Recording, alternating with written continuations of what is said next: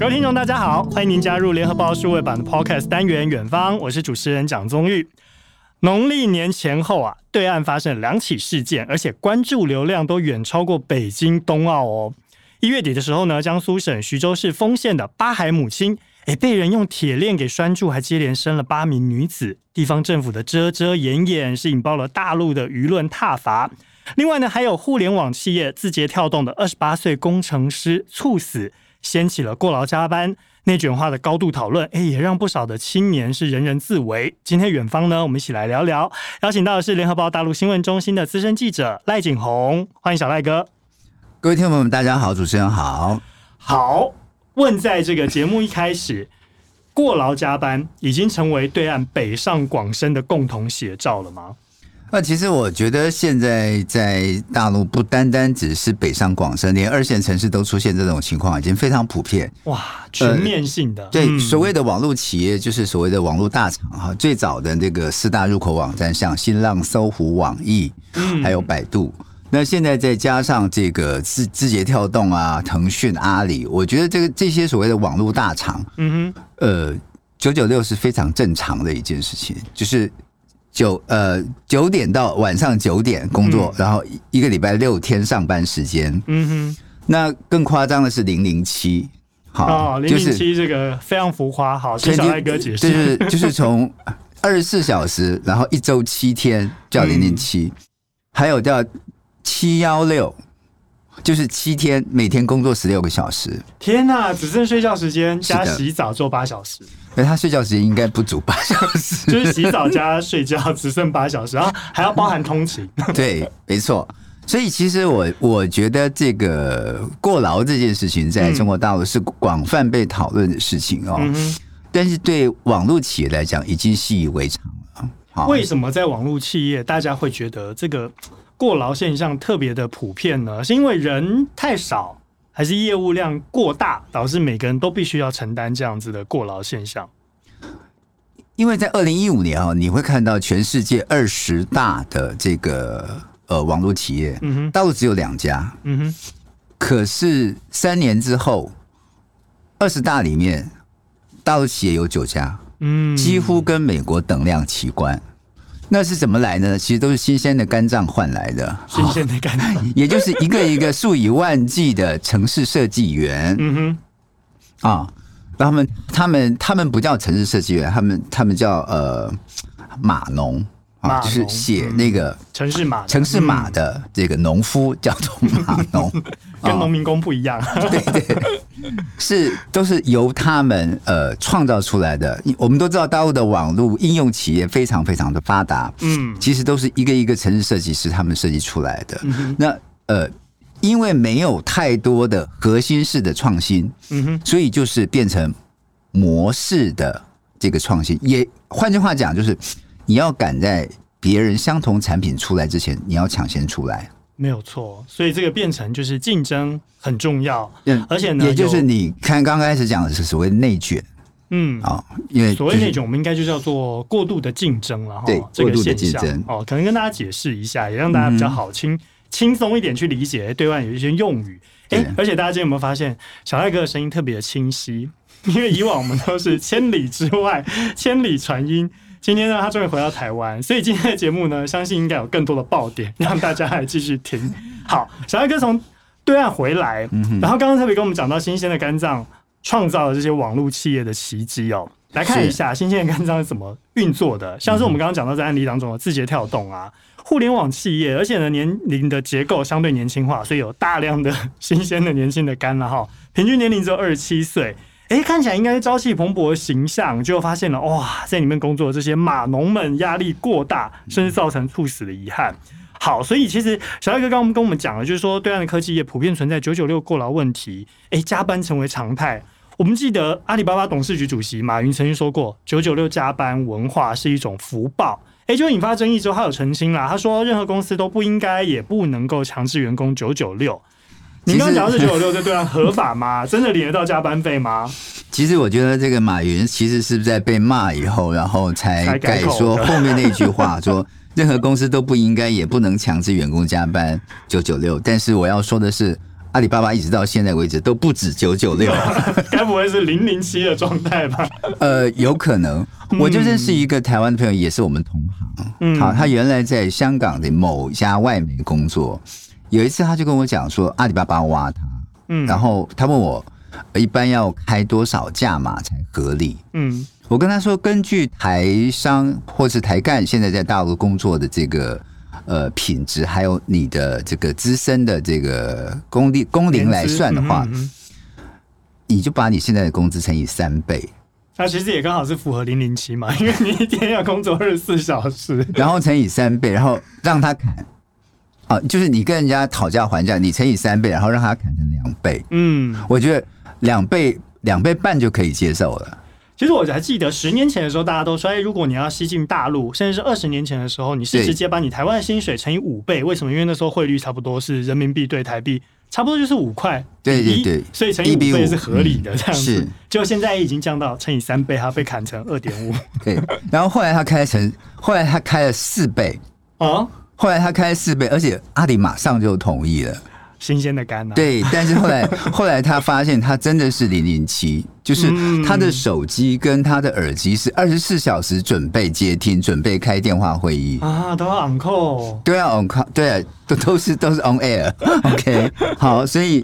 呃，其实我我觉得像这种二十七岁猝死这个事情已经不是第一次发生，去年也发生过两次。嗯嗯、案例是二十八岁了，平均年龄是二十七岁。包括滴滴跟京东的员工，他们在双十一跟双十二都曾经发生过这种很年轻就猝死的这个、嗯、呃现象。嗯哼，而且说实在的，网络企业一般到三十岁是一个门槛。嗯哼。你到三十岁就你要跳槽就不容易，卡住动不了。对，因为他们都要吸收刚刚刚刚毕业或者才准备要毕业的毕业生。嗯哼。而且我觉得一个是我们刚刚讲的这竞争过度，另外一个就是高薪诱惑。哦。各位可能可能不晓得，这一般的网络企业在北京，尤其是在中关村附近，你要请到一个呃有蛮好良好技能的这个。呃，设计师一般是要一万五起跳，嗯，人民币，人民币一万五。各位要知道，一般二十三岁毕业的大学生在北京的市场只有七千块到八千块，所以它相当于两倍薪水了。对，嗯、所以他会嗯看了一下这个案子，就是看了一下这个人力资源给他的这个 case，然后会咽一下口水，然后会想一想在北京的高物价。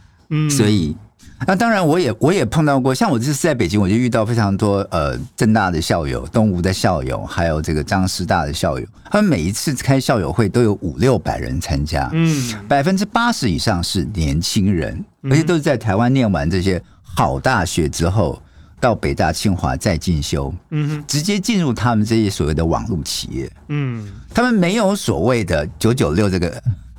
没有所谓九九六这个问题，嗯哼，因为他们的薪水都是台湾的三倍以上，所以大家根本也不 care 九九六这个问题。所以 OK，一来薪资高，二来我如果今天真的加班了，好也领得到加班费。呃，这个这个就是你说到点上了，就是我几乎没有听过有加班费这回事。哎，所以原来是领不到加班费，是因为原本的薪资就已经。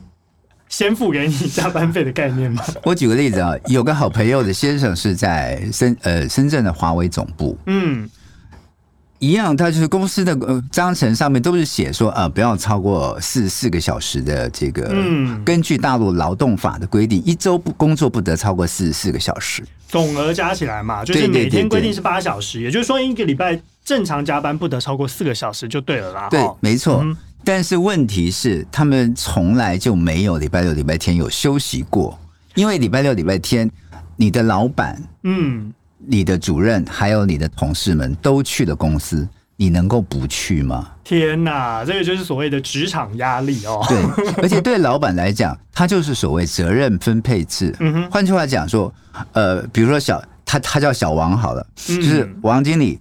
我就给你这这个月的这个月的成长成长的额度是百分之十二，嗯，直接帮你定 KPI，对，你只要达到这个百分之十二，我不管你什么时候来上班，嗯哼，或是你上多久的班，这个我不管，OK，但是你只要在这个月份达到成长百分之十二的量，就可以了。嗯，所以就会出现我刚刚讲的零零七的概念，就是 就是当你礼拜六、礼拜天，你知道你的主任跟你的所有同事都在办公室加班的时候，你也会乖乖的自己开车去加班。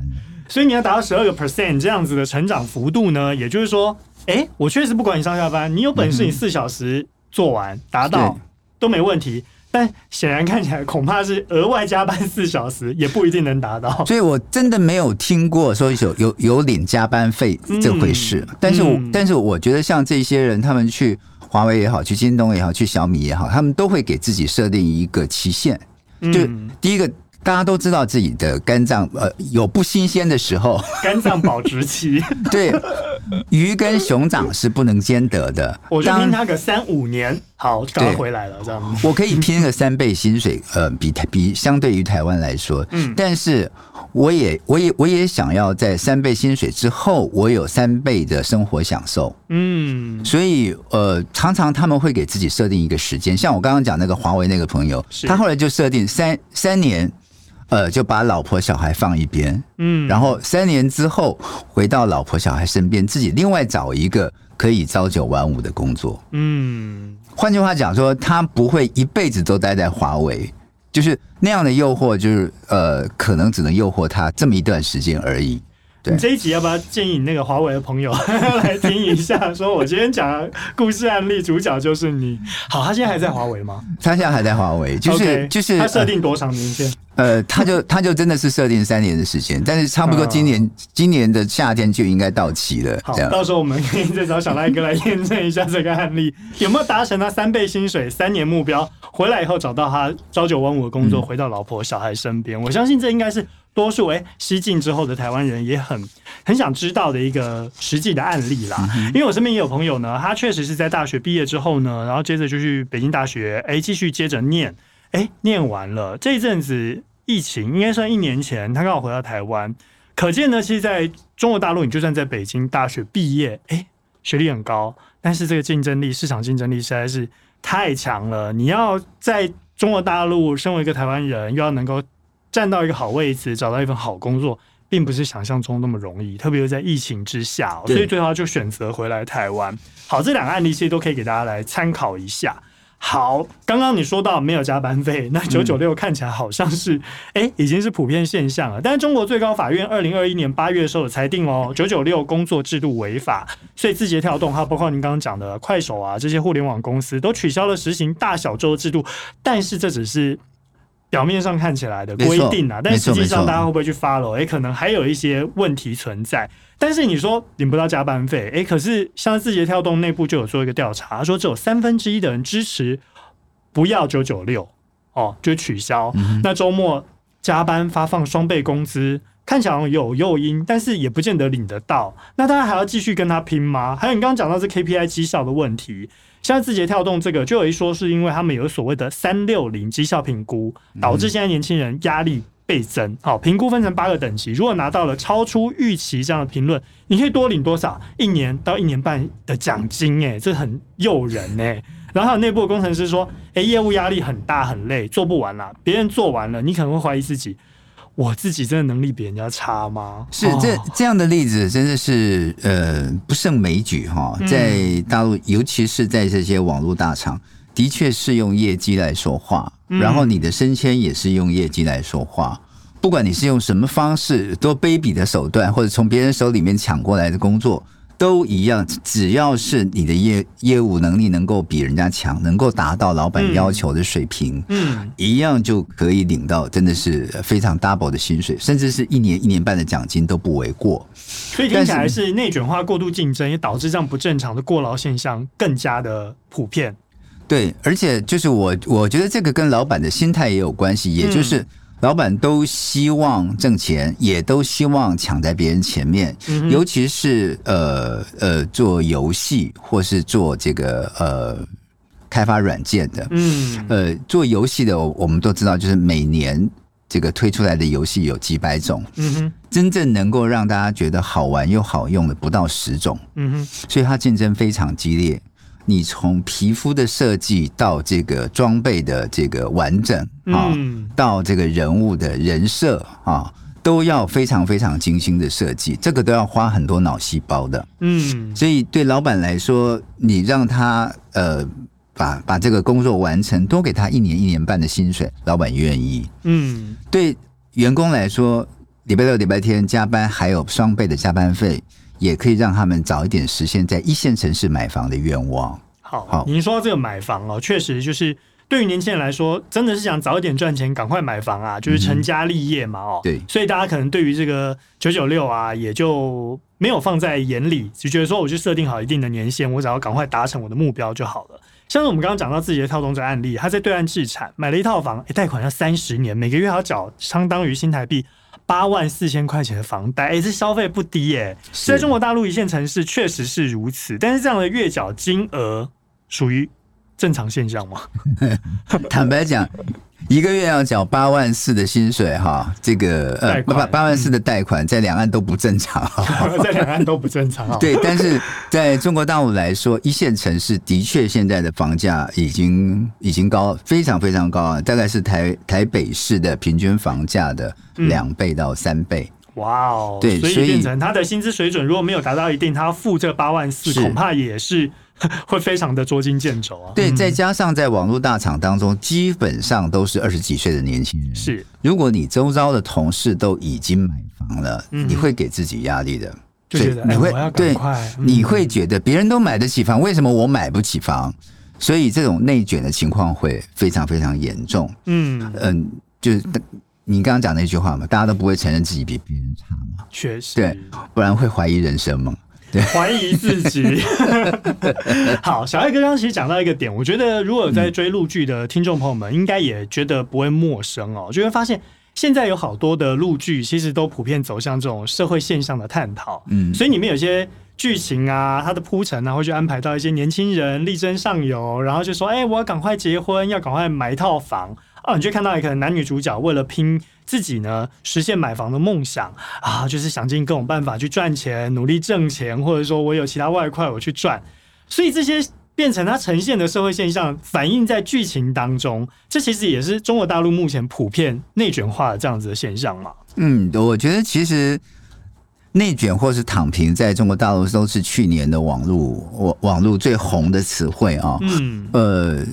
甚至甚至有人把内卷那个内的都已经都已经去掉，就是直接就是卷，就是卷的太过了哈、嗯、啊，竞争过度了，就是同质化竞争太严重。嗯、台湾是喜欢讲同温层啊，对。但是这样的内卷，其实我觉得呃，真的是真真的是他们竞争太激烈了，而且就是我觉得。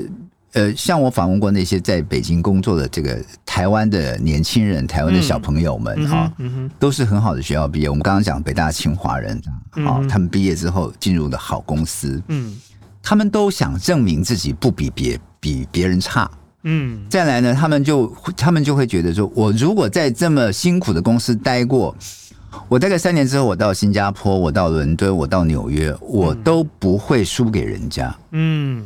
在一个高度竞争的城市待过，我的实力绝对不会低于别人。在高度竞争的公司，在高度竞争的地方待过，他在其他地方他可以游刃有余。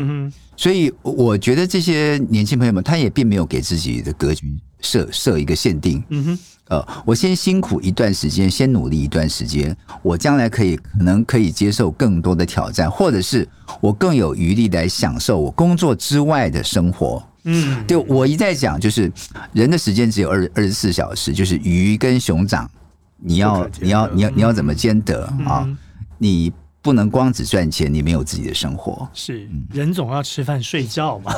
对对，所以会不会猝死或是轻生？我觉得这个呃，每年都有在看到，就像就像我刚刚讲的滴滴啊，或者京东啊，或者是这个这个呃呃。淘宝，他们每年双十一、双十二，你你如果在现场采访的话，你可以感受到那个压力，就是每个人都在电脑前面，就是你卖了多少钱，就是从你的电脑中间经过多少多少的流水，嗯，但是非常非常清楚的，账面上账面上的那个竞争营业额。是非常非常清楚的，然后马上就有人大喊说，他今年今天已经卖超过一亿了。天哪，好大的压力！旁边的人就一边在那边喊达标，一亿？对，所以他们不管连脸上、手上都会贴说：“我今天要达标，我今天要以几亿这样的、这样的这个、这个、这个呃呃办公方式。”我觉得那个是一种群体的激励，你也可以说他们是精神病，但是但是对他们的那种企业文化来讲，哎，他一年就那么一次疯狂季。是他一定要在那一天或者在那几天之内完成他公司给他的 KPI。对，嗯、所以我觉得，嗯、呃，你要选择内卷或是躺平，都在于个人啊。嗯、但是，呃，要选择怎么样的生活，呃，反正人人生人生都是不断的在做选择嘛。你也可以选择比较。呃，可以 easy 的享受自己生活，然后也可以发挥所长的工作。嗯，就您在北京的观察哦，现在中国大陆一线城市会像以往这样吗？就是说我努力就可以获得回报，还是说已经变相变成了，哎，我努力不一定会获得回报，所以有些人选择躺平，也就是所谓的退出竞争。这个是去年最流行的话题，就是躺平哈，但是。嗯我觉得更多的人把躺平当做是一种调侃，而不是真的把它当做是人生或者是实现的目标。就是真正要去做躺平的人不太多。比如说你躺平，你可以去昆大丽，就是昆明、大理、丽江啊，你去开个民宿啊，然后每天看着雪山。每每天这个呃，等着客人来，对，等着客人来，对，然后你可以很 easy 的躺平啊，或者是或者是你你你可以在就我们刚刚讲的竞争那么激烈的这个九九六或者是零零七的这种生活当中去度过，看你怎么过。但是我我觉得真正会会选择躺平的人不太多，因为。你周边的这个同才压力很大，我还我还记得，我就我我会跟一些网友在这个网络上聊天，嗯、他们会到年底，尤其是春春节前，他会跟他会他会跟我讲说：“哎，Daniel，呃，我去年的投资投资报酬率是多少？嗯哼啊，是比如说百分之一百七十五。嗯啊，哦、我说哎哇，Congratulations，真真的很厉害。嗯，他说对，因为去年呃股市特别不好做。嗯，大部分的百分之八十，还有百分之一百七十五，对，百分之八十五的人是赔钱的。你居然可以有百分之一百七十五的回报率，对，已经非常非常难得了。嗯哼。然后他说：“你不要忘了，我做了多少时间的功课。”嗯，哦，这个玩股票也是需要做功课的。嗯，所以我觉得就是呃，还是大部分人还是会认为努力就会获得回报。这个这个这个事情还是一个真理啊。对，对中国大陆来讲。呃，从八零八零年代、九零年代到现在，会有一部分人觉得，如果哦、呃，我家里在北京二环已经有三套房，我真的可以躺平。那个是起跑点不一样。对，那如果说不是，嗯，那就可能还是还是需要，因为是。乡下也你呃，乡下进北京，或是你也没有北京户口，没有上海户口，嗯，那你真的是还是需要选择努努力就有获得这条路，没有其他选择。古代呢是进京赶考，现代人呢是进京奋斗。但是呢，你想要躺平，旁边的同才压力会像浪潮一样带着你走，会把你碾过，好吗？你直接碾过，还不会被带着走。你你是直接被时代的巨轮给碾平，不是躺平，好吗？所以也就是说，哎、欸，你想要躺平之前，除非你是那关键少数，OK，家里已经有三套房的，你就可以直接躺平。那不然就是你要躺平之前，你得先经过内卷的洗礼。对，我真的就遇到过一个呃来自东北的，他是这个呃博士后，在北大的博博士后，他就跟我讲非常非常不公平。他说他的大学同学就有一个是北京北京人，北京户口，然后家里在二环内有三套房。嗯，他说父母亲一出来就把他介绍进了一个国营的银行。然后这个薪水就是他的这个研究生的好几倍哈，然后他就觉得太不公平了，就是他努力也达不到这样的这样这样这样的生活，对。但是但是我觉得呃说归说，他还是很努力，他并没有放弃挣扎，他没有放弃对这个呃现现实的奋斗哈。因为他必还是必须在时代的洪流里面继续奋力往上游。他每天还还是要从六环奔到二环来工作，所以只能够看着别人，想想自己，努力工作。好，所以看起来这过劳问题呢，在一线城市恐怕也还是会持续发生了哈。对，我觉得是不不可能解决。嗯，好，只能说嗯，劳动法令的进步。很难杜绝企业要去实施九九六这样子的文化。没错，嗯，在这边插播一项优惠的讯息，大家只要在三月二十号之前前往我们联合报数位版的网站页面订阅月方案，在付款的时候可以用优惠券。那优惠券的折扣码是 POD 五十，就是 P O D 五十，那个 P O D 是小写哦，就可以享有第一个月五十元的同班体验价，畅读联合报数位版的深度内容。这是只有我们 Podcast 听众专属的优惠，大家不要错过。那在活动期间还有其他的抽奖，还有优惠活动，详情请见节目的说明页。好，过劳的问题呢持续发生，人权的争议在乡村也是真实上演。另外一个呢，我们要来讨论的是引起对岸社会高度关注的，诶，在农历年前，江苏省徐州丰县发生了被网友戏称为“铁链女”的八孩母亲案。哎，结果是引发了对岸舆论挞伐。哎，我们来看一下，这女主角的丈夫呢，董志明是以八个孩子的爸爸，哎，注册，然后成为网红。其他网红呢，跟进要去当地朝圣之后，才发现呢，哎，这疑似京城失场的妻子杨某霞，就这么给曝了光了。我比较好奇的是说，哎，爸爸养了八个孩子，还把老婆呢用铁链拴着。而且还高调的成为网红，哎、欸，对岸实施的是一胎化政策，他这么高调，难道都没有被官方发现吗？对，我觉得这件事情是，嗯、呃，台湾听众朋友们最想理解，也也最想知道的。其实也是在所思，对，也是在中国大陆最呃，在春节期间最被关注的一件事情。嗯，先要讲它是怎么来的，其实是每一年的春节前，大陆都有那种冬令救济。嗯，会有一些慈善组织去看望一些低保户，OK，也就是我们这所谓低收入户，是，然后就发现了，哎，有一个人住在土房子里头，然后他的那个呃食物只有一个冷冻的粥，然后因为当时气温只有零度，自然环境就被冷冻，还有一颗馒头，对，然后后来还发现他的这个。脖子上居然戴了一条狗的项链，而且而而且是那种铁链，嗯，将它拴住在拴在这个这个墙角上，嗯，这那样的一幕，其实透过抖音看起来就是很让人同情，然后就会有越来越多人关注这件事情，然后后来网网友把它挖出来，就是她的老公居然就是您刚刚讲那个八孩八个孩子的爸爸，八个孩子的爸爸，嗯。最大的孩子已经二十三岁了，最小的孩子只只有一岁半。天哪，年年生也生了二十多年，所以非常非常的令人难受哦！嗯，重点是在接近零度的气温当中，他居然没有穿外套，嗯，哦，也没有没有衣服穿，对，然后住在土房的那个土房子是没有门的。所以也就是说，冷风直接灌进去。对，嗯，所以呃，拍那部戏的志工，呃，嗯、拍这部抖音的这个志工，其实是非常难受的。他是边对着镜头边说：“这是这到底是什么样的人生啊？就他犯了什么样的罪，居然要这样的受这样的虐待？”是对。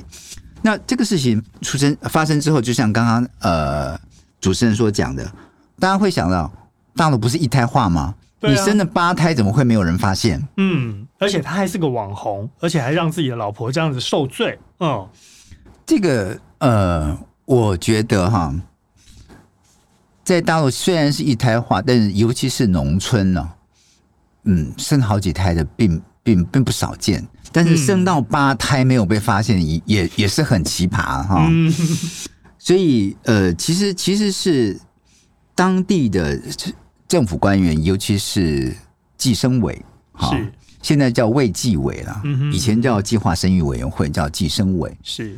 根本就不负责任哦，因为根本没有去关心或者去关注，对，也并没有关注到这件事情。嗯哼，另外就是呃，可能这个地方真的是很乡下，OK，嗯，官员连去的意愿都不高，意愿都不高，但这就是问题所在了，嗯，没错。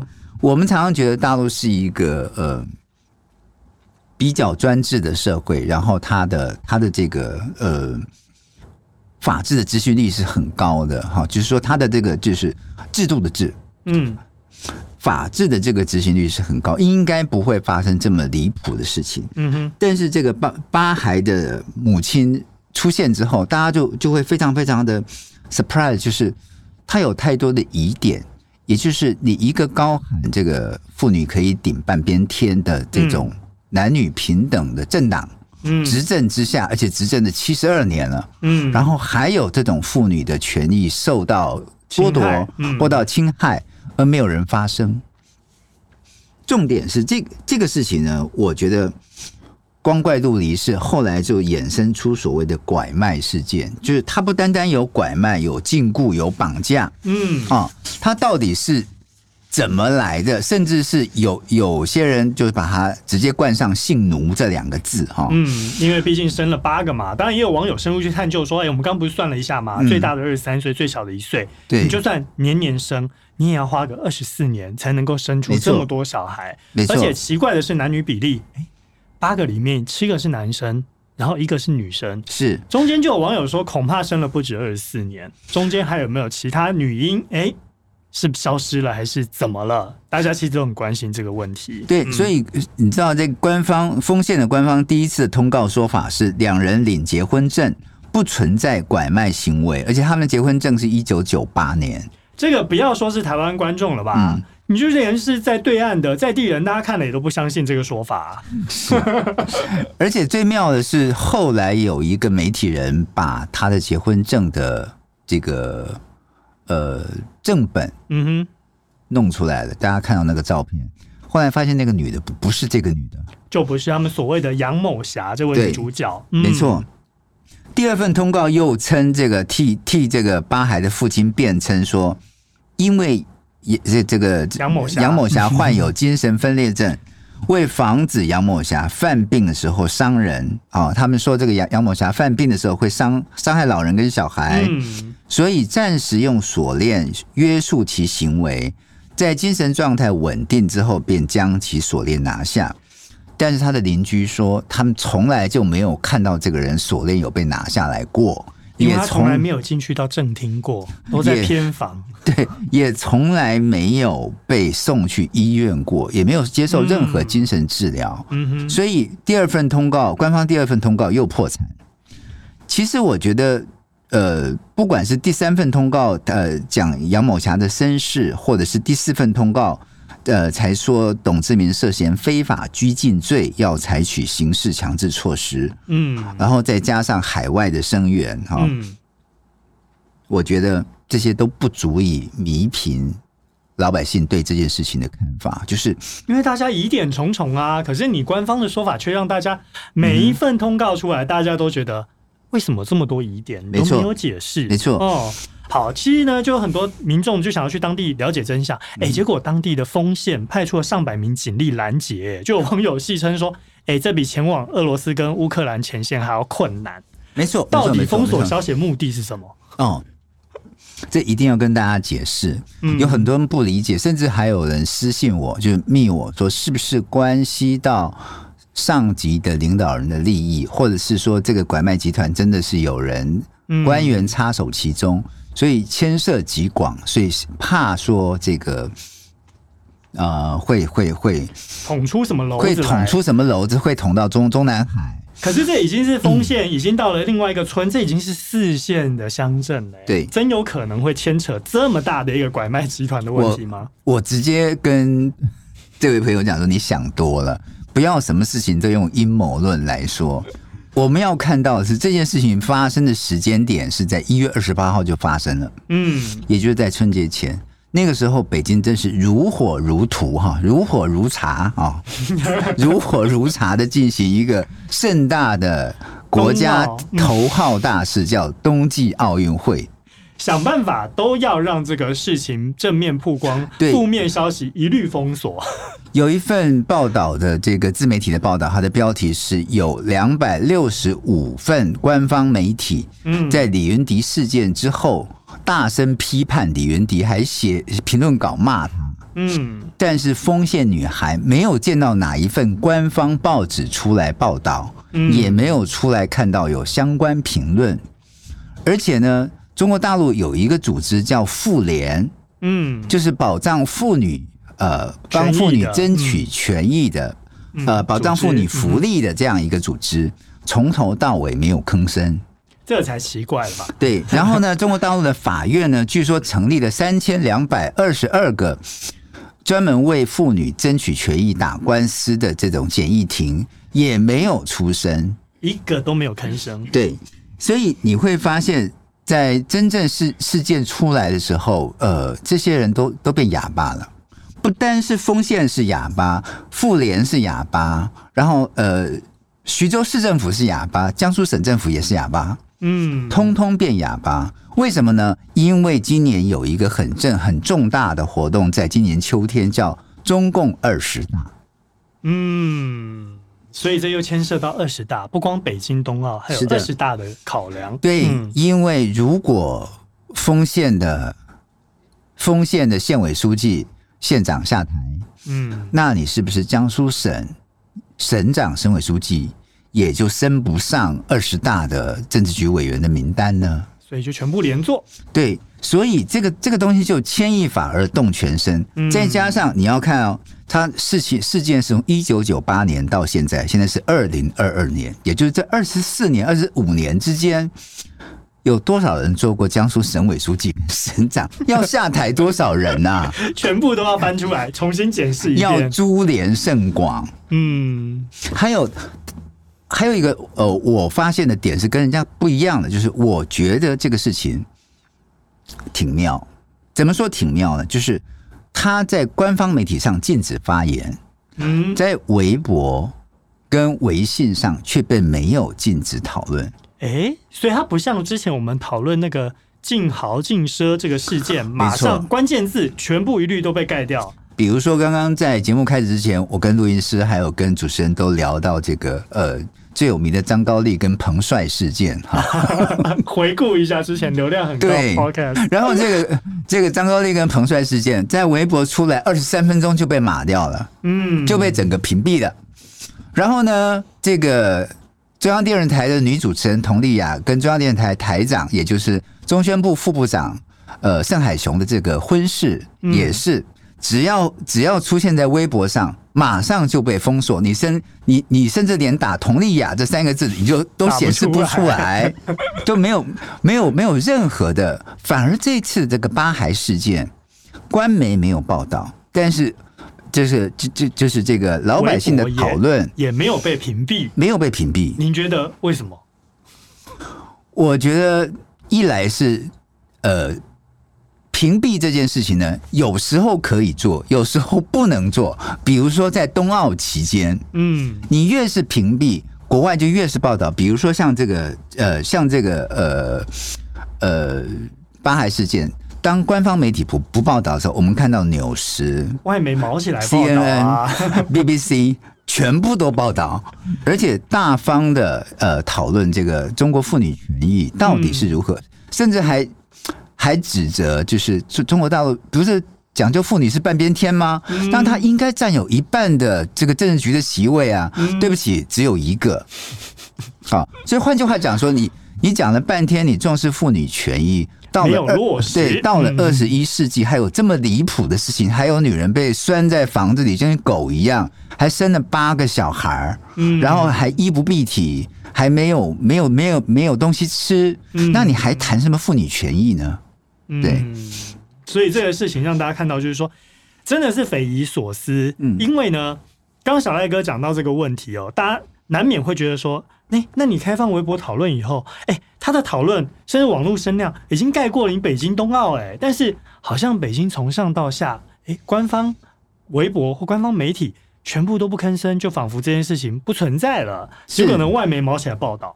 就我觉得他就是后来为了怕外媒报道而。呃，本地在压制这些声音，会反而会引起更大的声浪。嗯，而且拐卖这个事情，在对中国来讲，呃，不久前，呃，大陆公安部才做过一个秀，就是在深圳，他们找到一个失踪二十二年的男孩。嗯，然后家人见面抱抱头痛哭之类，就是说他们的这个呃，就是拐卖儿童的这个呃事业啊，呃，公安部的公安部是打击的非常厉害，而且非常非常多的成果。嗯，那你现在出来这个八八孩母亲，嗯，那不是正面给公安部一个一个大巴掌吗？嗯，所以他还是让他讨论。OK，嗯，然后当然也看这些下面就是省一级的官员怎么去处理。有啊，后来江苏省政府就受不了嘛，嗯、决定要全面调查。只是现在调查结果如何，哎，尚未可知。但是我觉得，就是马上可能第五份调查报告 要出来，嗯、就是你当你第一份解释不清楚，被网友质疑；第二份又不清楚，第三份说对，说他是这个。呃，贵州的这个叫小花梅，嗯啊，然后小小花梅的这个家人说，哎，是有来做 DNA 比对，可是他没有看到 DNA 比对的报告，是，而且也没有人将呃把用这个人跟他来来相认，重点是做这 DNA 只确认了。八个孩子跟母亲跟父亲有 DNA 的关系，没错没错没错，却没有去确认他跟云南贵州到底有没有关系。没错没错，所以所以有很多的志工到现在为止还是不断的想去丰县去看望这个母亲，嗯，甚至去做进一步的调查、嗯报道，但是都被拦下来了，都被拦阻下来了。好，接下来我们就得要看一下江苏省省政府要怎么做了哦。没错，可能第五份报告很快就出来，我们就。静候观察，等待第五份通告，嗯、或许就成为我们远方下一次要讨论的话题。对，其实我觉得八孩母亲在中国大陆绝对不是一个呃唯唯一的现象哈，也不会绝对不会是个案，也不也不会是最后一个个案。像拐卖啊，嗯、然后这个呃，就是迫害妇女权益这个事情，嗯、在中国大陆还有很多的空间，还有很多的呃可以探讨的地方。那我们希望这样子的。悲剧啊，不要持续上演了。嗯、也希望说这个现象能够越来越少哦，嗯、让大家也对至少对世界有一点期待嘛哦，嗯、不然真的看到一个妈妈被用铁链拴住，然后哇，生了八个孩子。这姑且不论怎么养好了，也会让大家思考到说，哇，二十几年来持续的在生育，嗯、这其实可能对妈妈来说也是一个很大的折磨吧。其实另外还有一个就是大陆的乡村政策跟它的农村振兴，呃，是也跟这个人口政策息息相关。嗯，这一次就有很多人在探讨说，为什么他要花钱去买女孩来生小孩？嗯，就是因为怕这个村消灭。嗯，因为他们也。娶不起老婆，因为山上很穷，没有人愿意嫁到山上去，所以只好去跟贩子、嗯、人口贩子去买女人，嗯来生小孩。嗯哼，但是绝大部分的社会学家跟人口学家都认为，如果是这样的村庄，就应该让它消灭，而不是去拐卖女孩来让它继续存在。为什么要牺牲女人的权利？为什么要牺牲另外一个完整的公民的权利？来成就这样一个本来就应该要消失的高山村庄，就是自然淘汰的情况。对，本来就应该自然淘汰。嗯。好，所以这个呢，就留待大家可以来思考一下，也为今天的远方画下句点。嗯，给大家一个思考题。那远方，我们就下次再见喽。今天也非常谢谢小赖哥来到我们节目当中，谢谢主持人，谢谢玉红，谢谢。我们下次再见，拜拜。更多精彩的报道，请搜寻 VIP 大 U 点 com。联合报数位版，邀请您订阅支持。